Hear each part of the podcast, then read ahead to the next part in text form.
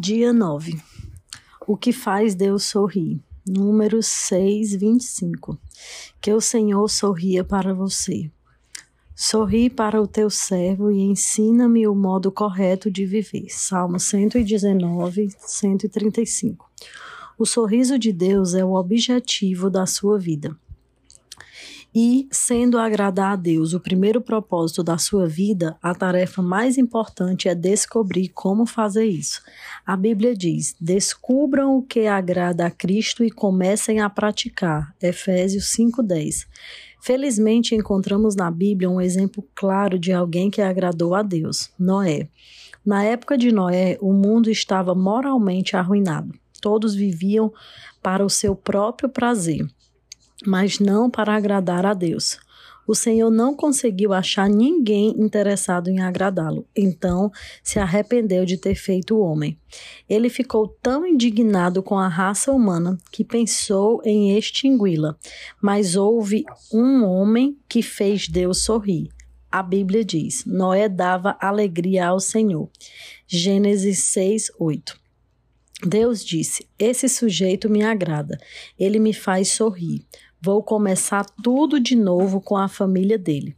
Pelo fato de Noé ter agradado a Deus, é que ele e eu existimos hoje. Ele e você e eu existimos hoje.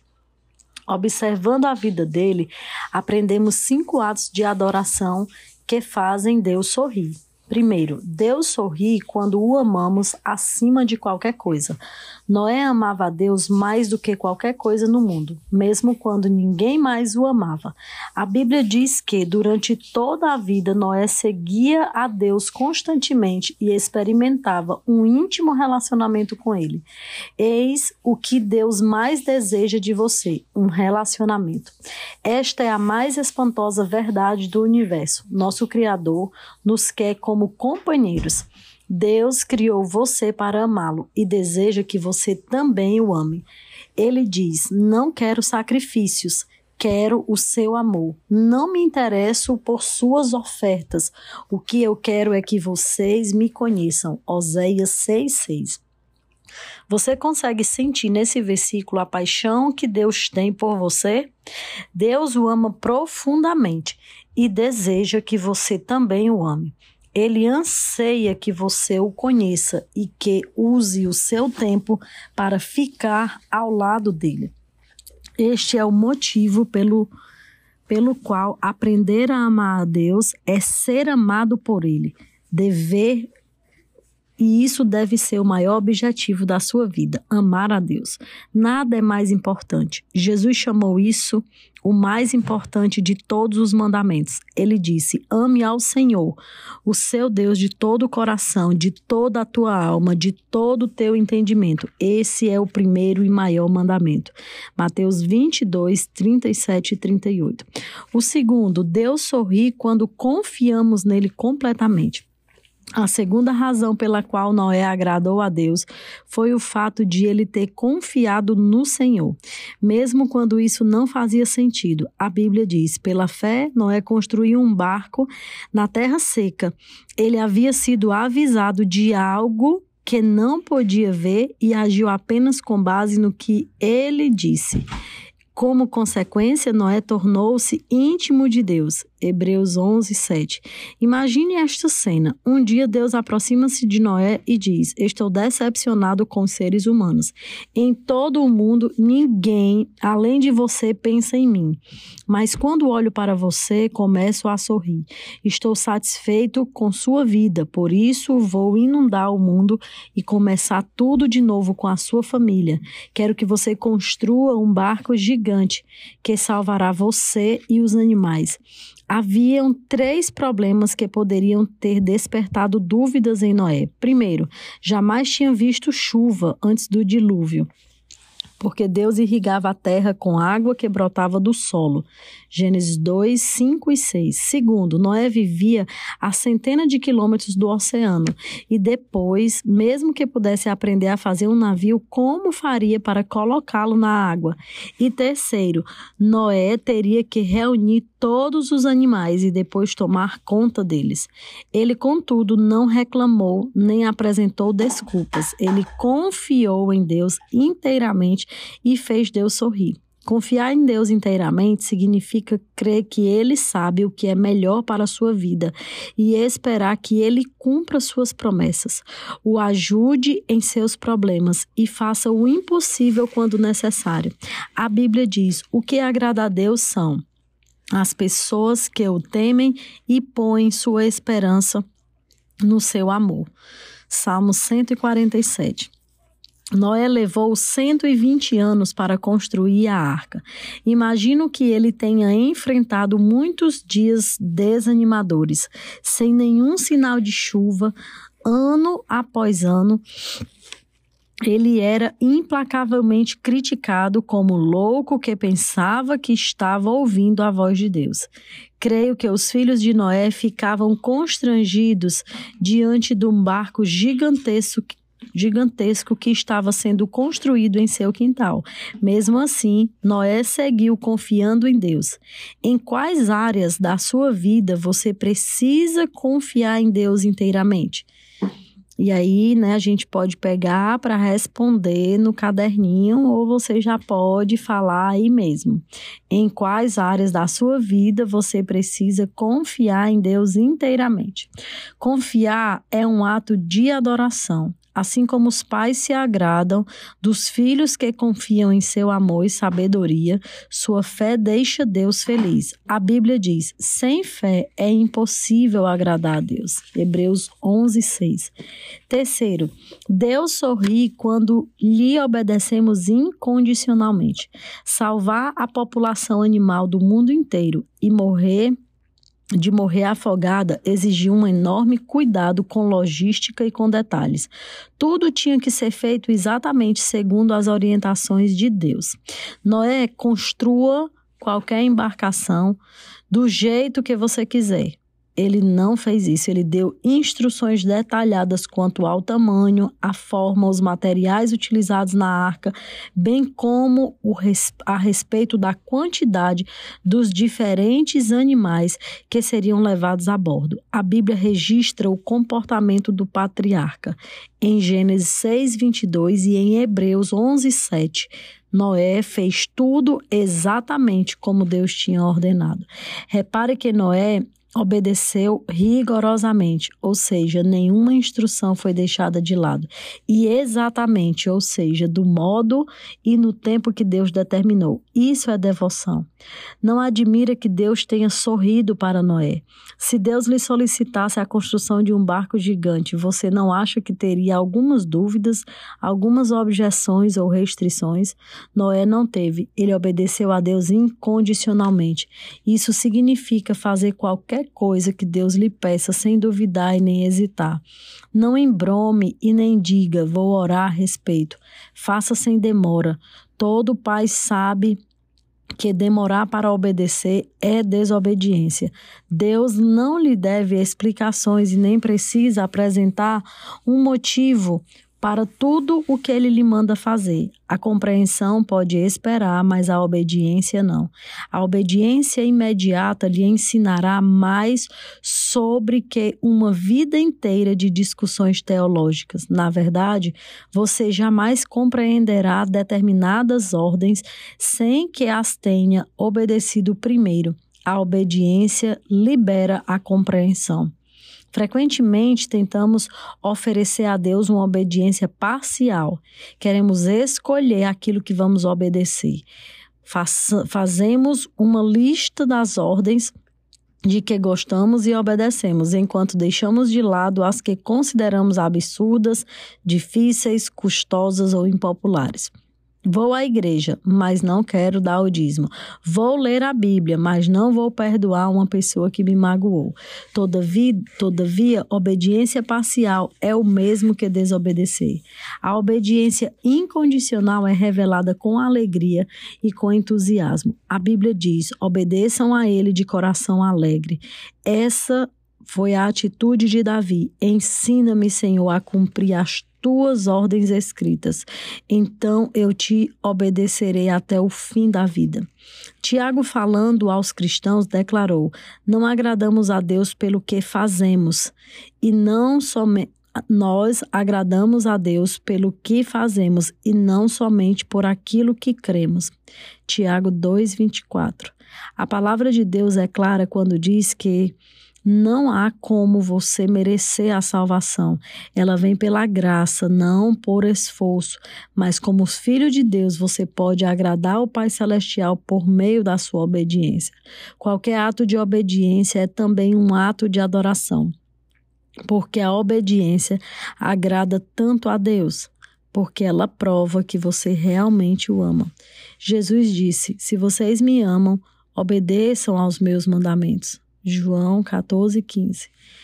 Quarto, Deus sorri quando o louvamos e damos graças continuamente. Poucas coisas trazem uma sensação tão boa quanto receber um agradecimento ou um elogio sincero de alguém. Deus também gosta de recebê-los. Ele sorri quando expressamos diante dele nossa adoração e gratidão. A vida de Noé alegrou a Deus porque o patriarca vivia com um coração cheio de louvor e ação de graças. A primeira atitude de Noé após ter sobrevivido ao dilúvio, foi expressar sua gratidão a Deus, oferecendo-lhe um sacrifício. A Bíblia diz: Depois Deus construiu um altar dedicado ao Senhor, e tomando alguns animais e aves puros, ofereceu-lhe como holocausto, queimando-os sobre o altar. Por causa do sacrifício de Jesus, não precisamos mais oferecer sacrifícios de animais como Noé fazia. Em vez disso, foi-nos dito que oferecêssemos a Deus um sacrifício de louvor e um sacrifício de gratidão. Louvamos a Deus por quem Ele é e agradecemos a Ele pelo que Ele tem feito. Davi disse: Louvarei o nome de Deus com cânticos e proclamarei sua grandeza com ações de graças. Isso agradará ao Senhor. Algo maravilhoso acontece quando oferecemos louvores e ações de graças a Deus. Quando trazemos deleite ao coração de Deus, nosso coração também se enche de alegria. Minha mãe amava cozinhar para mim. Mesmo depois de eu ter casado com Kay, quando visitávamos meus pais, ela preparava um banquete de caseiros fantásticos. Um des, de seus maiores prazeres na vida era ficar observando enquanto nos deliciávamos com o que ela havia preparado. Quanto mais apreciávamos a refeição, mais prazer lhe dávamos. Mas nós também tínhamos prazer em agradar a mamãe, expressando nosso prazer com sua refeição. Isso funcionava de duas formas. À medida que comia e me embevecia com essa deliciosa refeição, eu elogiava minha mãe. Pretendia não apenas aproveitar a comida, mas também agradar minha mãe e todos ficavam felizes. A adoração também funciona assim. Apreciamos o que Deus tem feito para nós e então expressamos a ela nossa satisfação. Isso lhe traz alegria e aumenta a nossa. A Bíblia diz: os bons ficam contentes e felizes na sua presença, cheios de alegria e cantam hinos. Salmo 68, 3. E por último, Deus sorri quando usamos nossas habilidades. Após o dilúvio, Deus deu a Noé estas simples orientações: sejam férteis, multipliquem-se e encham a terra. Tudo o que vive e se move servirá de alimento para vocês. Assim como dei a vocês os vegetais, agora dou todas as coisas. Deus disse: é tempo de seguir com sua vida, faça as coisas que foram determinadas para, os, para que os humanos fizessem. Faça amor com sua esposa. Tenham filhos, constituam famílias, plantem e comam suas refeições, sejam humanos, foi para isso que eu os criei. Talvez você tenha a sensação de que o único momento em que Deus se agrada de você é quando você está envolvido em atividades espirituais, como ler a Bíblia, assistir cultos, orar ou compartilhar a fé, e pense que ele é indiferente às outras áreas da sua vida. Na verdade, Deus gosta de observar cada detalhe da sua vida, quer esteja você trabalhando, brincando, descansando ou comendo. Ele não perde um único momento seu. A Bíblia diz: os passos do justo são dirigidos pelo Senhor. Ele se agrada de cada detalhe deles. Salmos 37, 23. Todas as atividades humanas, com exceção do pecado, podem agradar a Deus se você as fizer com atitudes de louvor.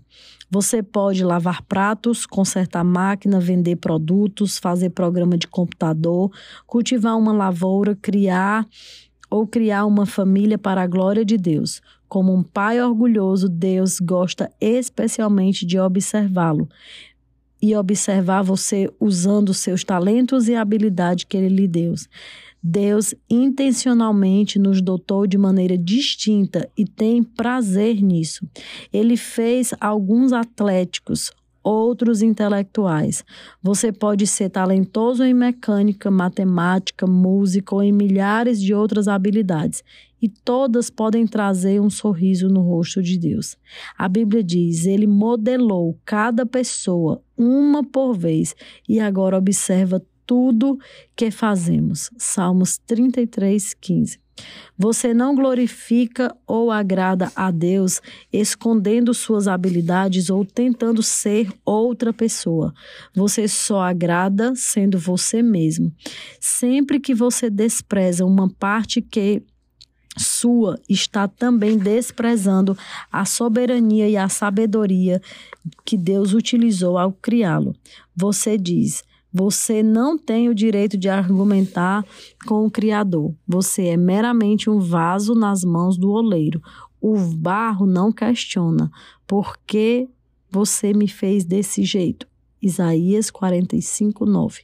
No filme Carruagens de Fogo, o corredor olímpico Eric Lindell diz: Creio que Deus me fez para um propósito, mas Ele também me fez veloz, e quando eu corro, sinto que Ele fica satisfeito. Mais adiante diz: Desistir de correr seria menosprezá-lo. Não existem habilidades não espirituais, somente habilidades mal empregadas.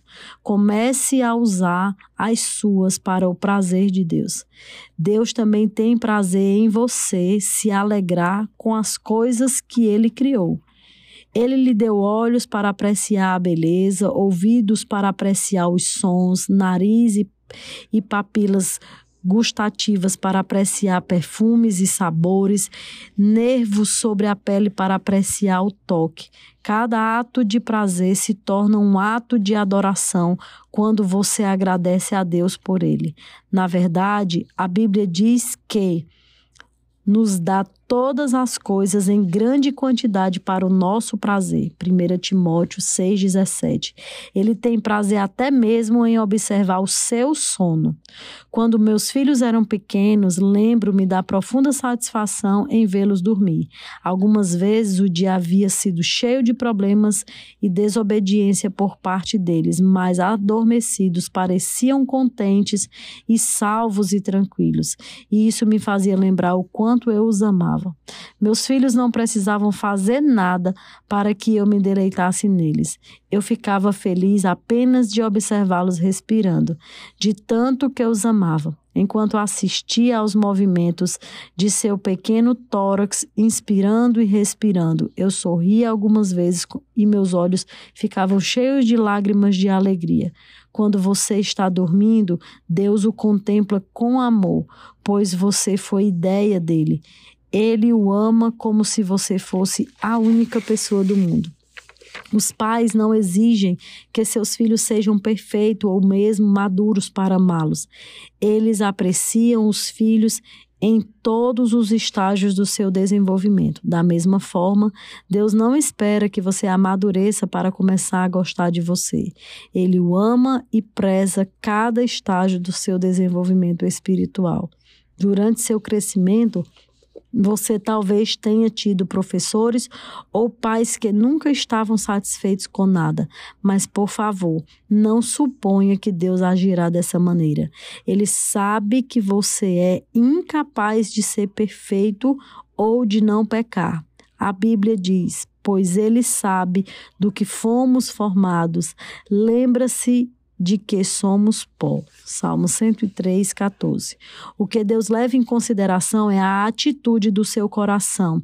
Agradar a Ele é o seu maior e intenso desejo? Esse foi o objetivo da vida de Paulo. Em 2 Coríntios 5, 9, ele diz: Acima de tudo, o que queremos é agradar ao Senhor. Seja vivendo no nosso corpo, seja vivendo lá com o Senhor. Quando você vive na luz da eternidade, seu enfoque muda de quanto prazer posso obter na vida para quanto prazer posso, Deus pode obter através da minha vida. Deus procura pessoas como Noé no século 21, dispostas a viver para o prazer de Deus. A Bíblia diz em Salmos 14, 2: Lá no céu, o Senhor olha para a humanidade, procurando alguém que compreenda seus planos e procurando alguém que deseje comunhão com Ele. Você tomará providências para que agradar a Deus se torne o objetivo principal da sua vida? Não há nada que o Senhor não faça pela pessoa totalmente concentrada nesse objetivo de agradá-lo. Dia 9, pensando sobre o meu propósito de vida. Tema para reflexão. Deus sorri quando eu confio nele. Versículo para memorizar: O Senhor se agrada daqueles que o adoram e confiam em seu amor. Salmo 147, 11. Pergunta para meditar: Considerando que Deus sabe o que é melhor para mim, em quais áreas da vida eu preciso confiar nele? Deus, obrigado por mais esse dia. Que o Senhor possa colocar em nossa mente, em nosso coração, o real propósito da nossa vida e que nós entendamos que nós fomos criados para o teu louvor e para a tua glória e para te agradar e para te escolher acima de todas as coisas. Em nome de Jesus, amém.